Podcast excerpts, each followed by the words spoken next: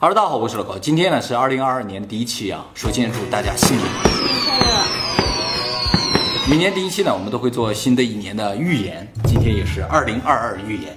咱们今天讲一个很久以前的关于二零二二的预言，而且明确提到了二零二二年。那些有名的预言家说了各种各样的灾难啊，都没提到二零二二这个字，但这个提到了，就二零二二年就这样。详细吗？不太详细，但是呢，细思极恐。这个预言呢是三十多年前，日本有个电视节目叫《汪大纵》，汪大纵啊，对对，奇迹地带。这个节目在一九九二年的时候做了一期，就是讲未来的。他就接着说，美国有个非常有名的心理学家、精神病学家，也是催眠治疗师，叫布莱恩·维斯，今年已经七十七岁了。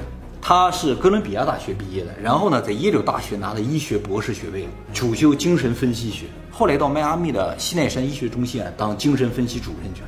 属于精神分析学的权威，但这个人出名并不是因为精神分析学，而是他在轮回和催眠疗法方面的研究。轮回，对他自己说，他在年轻的时候是完全不相信轮回啊、什么前世今生这些事情的啊。但是他经过多年的心理方面的研究和工作之后啊，开始相信有轮回的存在。发生什么事情呢？就是在一九八六年的时候啊，他接收了一个二十多岁的女病人，名字呢叫凯瑟琳，不过这是个假名字，就是心理医生是不能够透露病人的隐私的，所以说这事儿都用假名字啊。凯瑟琳啊，就是常年的恐慌不安，但是原因不明。这个维斯教授啊，看过凯瑟琳之后，就觉得她的这种心理状态有可能是她幼儿时期有什么心理阴影，造成她现在这种恐慌。她自己可能不记得，但是呢，就是有这么一个心理创伤。所以呢，他决定用催眠疗法让他想起这段回忆。如果想起来的话，再加上医生的一些劝导啊，最终就可以化解这个问题，这个病就应该能治好了。人在正常情况是有很强的这种心理戒备的，尤其是一些痛苦的经历，不仅不想让别人知道，自己也不想想起来嘛。这就需要通过催眠才能知道。结果这个凯瑟琳被催眠了之后，说到小时候她被自己的父亲虐待这么一段经历，哎，这个维斯就觉得这应该就是他的心结，于是呢就开始开导他。但是不管怎么开导辅导，这凯瑟琳的病情就没有好转，所以维斯教授突然觉得，是不是这段经历并不是引发他现在恐慌的这种根源，有其他的什么经历？于是呢，又开始催眠，想要了解一下他更深层次的一些记忆。结果再一次催眠之后，这凯瑟琳啊，回忆起了一些非常奇怪的事情。她说自己啊是个小女孩的时候呢，住在一个非常穷的小村庄里。然后有一天啊，来了一个大洪水，把这个村子和他一起吞没了，他死了，死了。哎，这明显不应该是他的记忆嘛，有点像梦啊或者幻想之类的啊。但是经过了多次的测试啊，凯瑟琳这一段记忆啊是有一贯性的，就是不管怎么测试，他都有这么一段记忆，说的内容也都是一致的。而醒了之后，他自己是不记得的。而就是在这个凯瑟琳回想起大洪水吞没自己村庄、吞没自己这个回忆之后啊，他的病情开始好转。韦斯教授就觉得，哎，莫非这段记忆是真的记忆？就说这个是他的心结，要是个心结的话，就应该是个记忆。那么除了这个凯瑟琳啊，后来韦斯教授又遇到了好多这样的病人，好多，哎，就是都能回想起的一些，好像是古代的，就不知道什么时代的啊，非常久远之前的莫名其妙的一些经历啊，一段一段也都有一贯性。于是这个韦斯教授就开始想尝试寻找这些记忆的源头。维斯教授在一开始是完全不接受轮回啊、前世记忆这些概念，因为在上个世纪八十年代的时候，如果一个科学家说到了什么轮回啊、前世记忆，他可能就会丢掉工作，甚至被逐出医学界。哎，所以呢，他就尽可能想证明他不是这些东西。结果后来，维斯教授有一个病人在催眠的过程中，说出了维斯教授父亲的一段不为人知、只有他知道的一段经历。他父亲已经不在世了，这个事情理论上。只有他自己知道，但是这个病人说出来了。这病人是他们家的亲？不是，谁都不是。他就觉得更奇怪了，这是怎么回事？他为什么知道他父亲的经历？于是呢，他开始相信人和人之间可能存在某种深层次的联系。直到有一天，又有一个事情出现，让他彻底开始相信这个世界也许有轮回。就是他有一个男病人叫佩德罗，是墨西哥一家公司的业务总监。这个公司是一个家族企业，是他父亲创建，但是他父亲已经不在了，他哥哥呢现在是董事长。他是业务总监这样一个结构，这个公司主要做国际贸易的。他的哥哥呢，负责主要业务在墨西哥那片，所以常年住在墨西哥；而他主要负责的业务在美国这边，所以常年住在美国。结果有一天，他的哥哥出了意外，死掉了。这个事情就让佩德罗深受打击，变得十分的消沉，所以就到维斯教授这个医院来进行心理治疗了。结果发现，这个佩德罗有大量的前世记忆，比如说他有一段记忆啊，他是一个修道士，被迫和自己喜欢的人分开，孤老终生。还有一段记忆呢，是他是一个西班牙的船员，由于常年的航海生活啊，造成自己见不到自己的家人，他非常想念自己的家，但就是回不去，最终呢病死在船上。也就是说，他从几辈子开始之前啊，就一直因为各种各样的原因，经历着和自己的亲人和自己的爱人生离死别这样的痛苦。所以维斯教授认为啊，造成他现在如此巨大的这种心理压力的原因呢，其实是他前世的这个经历，而他的哥哥的死呢，是压死他最后的一根稻草。啊，就是他每一辈子都经历这样的事情的话，就有点受不了了。然后啊，他还有两段记忆，这两段记忆就非常特别了啊。一段呢是他看到自己啊是一个蒙古人，生活在一个蒙古部落里边。然后他看到一个老太太啊，手里拿根白色的羽毛，站在他对面跟他说：“快牵着她的手，不是牵老太太的手，而是让他牵旁边一个人的手。但那个人他看不清。然后有一天呢，他到森林里去打猎，结果回来发现啊，他村子被人袭击，男女老少全都被杀死。记忆大概就到这儿就结束，全都是记忆的碎片了。那么还有一段非常独特的记忆呢，就是他看到自己啊正在被一堆罗马士兵殴打。打的都不行，都快死了。就在他快要死的时候，他看到一个小女孩抱起他的头，在他面前哭，然后说了什么，他听不太清，大概意思好像是说“爸爸，我爱你”之类的。哎，然后他就死掉了。这两段记忆其实和前两段记忆也没什么太大区别，反正都是他很惨嘛。但是呢。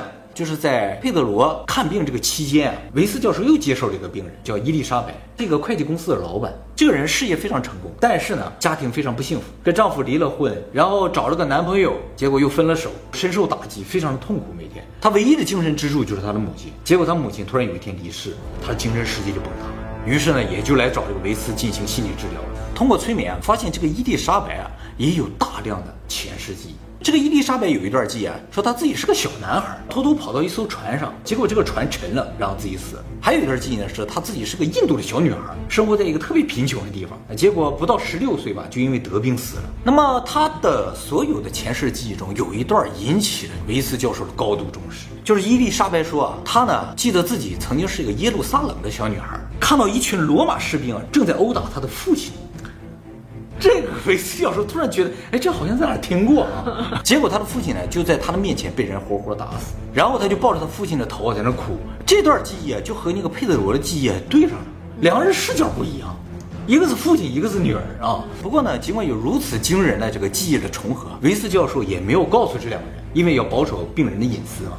啊，接下来伊丽莎白又有一段记忆，让这个维斯教授基本确认了这两个人啊，真的是有一点什么关系。就是伊丽莎白有一段蒙古的记忆，她说自己是个蒙古的小女孩，在战争中失去了父母，后来啊被一个老太太收养了。这老太太有个儿子，她和老太太儿子就在老太太身边长大。她就记得老太太有一天跟她的儿子说，牵住她的手，然后这老太太手里拿了一根白色的羽毛，而且他们记住的片段是一个片段，是一个片段。也就是说，到此为止，这两个人有两段记忆完全对上了。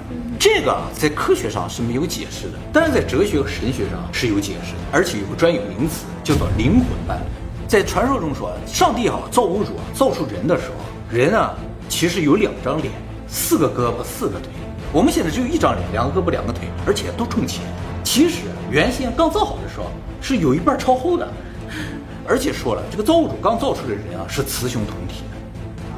然后传说中说，造物主因为忌惮人的力量，所以把人给分开了，分成两半。所以我们现在都是半人，而我们活着的唯一的意义，就是在寻找我们的另一半，另一半就叫做灵魂伴侣。当我们找到灵魂伴侣的时候，我们的灵魂才能合为一体，成为一个完整的灵魂。由于我们从来没有见过我们的另一半，所以从外貌上几乎无法判断，就是看到你也不认识。唯一的识别方法呢，就是心灵感应。原则上，灵魂伴侣不管离得多远，他们会相互吸引，这一辈子应该能遇到一两次。比如说你到哪去旅游，就会和某一个人擦肩而过，他有可能就是你的灵魂伴侣，看你能不能意识到了。你想，这个伊丽莎白和佩德罗就没有关系，他俩是灵魂伴侣吗？有灵魂上的重叠吗？这种就叫灵魂伴侣，就是前世就在一起了。所以他真的是他的女儿，也是前世的情人。是啊，但是遇到这两次，如果没有能够最终走到一起的话，那就错过了。所以我们需要轮回，我们不停的轮回的目的，就是为了最终找到灵魂伴侣。找到之后呢？灵魂就完整了，完整了究竟能干什么？不知道，你只有完整了之后你才知道。而最可悲的是，这个维斯教授啊，也不能告诉这两个人，你们俩前世好像有些重叠。为什么呢？但是维斯教授也觉得有点可惜啊，尤其赶上佩德罗马上就要回墨西哥了，他要去接手他哥哥的公司。于是维斯教授，就在佩德罗最后一次来治病的时候，故意把这个伊丽莎白安排在他前面。然后他先看了伊丽莎白之后啊，故意延长了一两分钟。这时候佩德罗已经在等待室在那等待了。伊丽莎白出去的时候，他和佩德罗照了个面儿。原本这个维斯教授以为他们俩可能会突然认出对方之类的，结果没有，他俩就像陌生人一样走过去了。哎，他就觉得有点失望啊。但是这个奇迹并没有结束，佩德罗确实回到墨西哥了。那过了几年又回来了。有一天在机场碰着了这个伊丽莎白，这两个人都觉得对方有点面熟，而且坐同一架飞机。最后这两个人结婚了。这个维斯教授怎么知道这个事情呢？就是在后来这个回访调查的时候啊，就是说啊，你现在病情怎么样了？好没好一点？哎，突然发现这两个人生活在一起，才知道啊，这两人结婚了。而这个时候，这两个人也不知道他俩是灵魂伴侣。他们俩都结婚了，都没告诉对方自己经历过这么大的心理创伤，然后去治疗了吗？没有，有可能啊，就是这是特别痛苦的事情，也一般不愿意跟别人分享嘛。再一个就是，欧美人可能看心理医生属于很平常的事情，像祷告一样。也对啊，就像个祷告一样嘛，对不对？那么每周可能都去祷告一下，也没有必要都说嘛，是吧？从此，这个维斯教授就开始潜心研究轮回和前世的记忆。不过，他研究这些东西主要的目的呢，并不是为了去研究神学，而是研究他在心理治疗上的一些作用。像这样的灵魂伴侣啊，维斯教授在他的生涯中遇到几个，这不是唯一的一个。他也不可能是唯一遇到这种情况的医生。不是，他们有专门的这个心理医生，有一个小圈子，他把他们经常在一起讨论这个事情。那么像其他案例的话，以后有机会或者在会员频道，我们会专门给大家讲解的啊。事实上，维斯教授通过后来的一些病例的调查发现啊，人不仅有前世记忆，也有来世记忆。其实严格来说，不叫来世记忆，叫未来的记忆啊。啊，因为是个。环对对，这是符合轮回的啊！如果时间是一个环的话，不论你站在什么地方，未来和过去都是你的记忆，它是一个整体，只是记忆的两端。离你最近的过去就是刚才，离你最远的未来也是刚才，或者说离你最近的未来是下一秒，但是离你最远的过去就是下一秒。所以我们通常预测比较远的未来比较容易。因为比较远的未来比较贴合比较近的过去，而预测比较近的未来比较难。那阿南德是比较难的那个，那属于比较难。那么这些未来的记忆呢，很有可能就是我们一部分即视感的来源，还有呢就是预知梦的来源。为什么人会有预知梦呢？很有可能它是记忆，你已经经历过，只是你不记得。反过来说，如果我们有未来的记忆，那么我们就可以通过挖掘记忆来预知未来。好，我们终于回到我们今天的题目了。二零二二预言，嗯，就日本这个电视节目就利用了这个原理，做了一个未来预测的实验。催眠吗？催眠，就是把人催眠了之后，让他去预知未来。这个节目当时催眠的是日本的一个女主持人啊，叫日户爱。被催眠了之后呢，这个催眠师就跟这个女主人说：“你到三十年后去。”这个节目是一九九二年的，三十年后就是二零二二年，今年。这个女主人看到什么啊？他说：“这是东京吧？”他在那闭着眼说的啊。哎，怎么大街上没有人呢？感觉城市在运转呢，怎么街上没人呢？然后主持人问说：“真是东京吗？”他说：“我就感觉是个大城市，我也不确定是不是东京。没有广告牌什么的吗？看不太清，他就感觉好像是东京。这个催眠师又确认了一遍，是不是东京？他说：“我不知道。”当时这个节目就分析说：“莫非三十年后发生什么巨大地震了？”但这个推测当时就被推翻了，说东京即使发生大地震嘛，也不至于城市没人，只有城市在运转。然后还有人猜测说，是不是发生世界大战了？但是女主持人确实没有看到什么爆炸呀，还有什么烟火之类的没有看到，所以当时就不明白她为什么看到这么个状况。但是现在来看的话就很合理，是不是？就说明二零二二年啊，不知道哪个大城市啊会封城，所以马路上都没有人，城市还在运转。如果这是她的记忆的话，应该就是日本的城市。哦，三十年后看他还在不在日本吗？他现在吧。哦，对。然后这个催眠师啊，又进一步的引导他，让他去更远的未来。他说啊，人越来越少了，完全看不到实体的人了。但是他感觉所有人都存在，是一种意识形态的存在。他去了哪？不知道哪年，就很远的未来。就是随着时间的推移吧，人渐渐没有实体了。全都变成意识存在，然后围绕在地球在那旋转。他画了张图，是这样的：说这些点儿都是人，中间是地球，形成了一个像网络一样照在地球上，分析说是不是人啊永生了，进入意识形态了。当时觉得这种推测非常科幻，而现在我们来看的话，其实就没有那么科幻了，对不对？这个世界正在往这个方向发展呢。如果人真的进入元宇宙了，就天天搁那躺着的话，马路上真就没有人了吗？除了送外卖，我觉得很准啊。那就还让这个催眠师给大家催眠，就都能知道疫情之后会怎么样了。对呀、也就是说，其实我们每个人都有预知未来的能力，因为就是未来的记忆嘛，至少能预知我们自己的未来。嗯，怎么能相信呢？维斯博士认为啊，人的梦就是你过去的记忆和未来记忆的碎片，你每天都在看着这些东西，只是你不知道这个东西是你未来的记忆，直到有一天它发生的时候，你才会觉得啊，预知梦，即视感啊，可是这个催眠比较厉害，就是它可以指定到哪一年。哎，真的是那个很厉害维斯博士的话，就是很被动的听人啊。对，听人家说，他有可能为了收视率。有可能，有可能是造假，但是人这个假造的还是蛮准的。他预测到三十年后马路上没有人，真的是很厉害。当然，这个我们是往疫情这个方向去分析的话，说是啊，疫情更严重，封城了，好像没有人，也有可能是别的原因。辅导，但是福岛没有在运转，他看到城市还在运转，就是感觉两种情况，一个就是封城元宇宙了。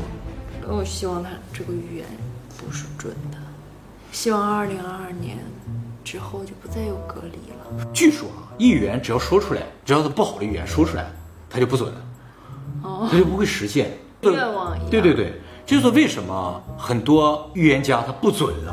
哦，因为他有名了，他在没名的时候特别的准，他的有名了之后就不准了，因为他的预言被大家都知道了，大家提前预防了，它就不会发生。但是这种预言并不包括什么，就是不可抗拒力的，像地震那些东西，大家知道也没有办法嘛。但是如果是世界大战之类的，让更多人知道的话，这个就不会发生啊。所以不好的人为可以控制的预言，应该让更多的人知道，它就不会发生。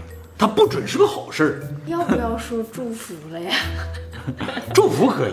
其实预言有两种，一种是好的预言，一种是不好的预言嘛。为什么预言家不预言好的预言？是因为好的预言中不中无所谓，不中的话也就这样嘛，中了的话就更好而已。说出来中不中另当别论嘛？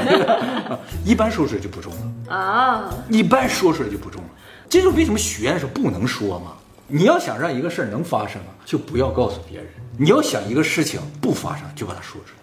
就比如说你二零二一年预言说经济危机发生了，我给它剪掉了，于是它发生了，大家都不知道啊，对不对？我又没剪掉，这个事儿可能就不发生了。就变成我预言错了。没错，啊，所以我决定以后你还是不要预言。所以就是说啊，不为人知的预言就会中，大家都知道就不会中，就是人都知道了啊，我都第一方了，它怎么可能发生呢？越有名的预言师他就越不准，越没名的越准，准了之后他有名了就不准，一。对一的这种还好一些吧？一对一的还可以，这算卦的应该还是可以，但是也会因为你接了算卦的业配吗？没没，但是啊，也可能因为你自己已经有心理准备了，它就不发生的可能性自由。除非这个是不可抗拒力，就是说你自己控制不了的。比如说你二十六岁遇到一个方脸，你控制不了，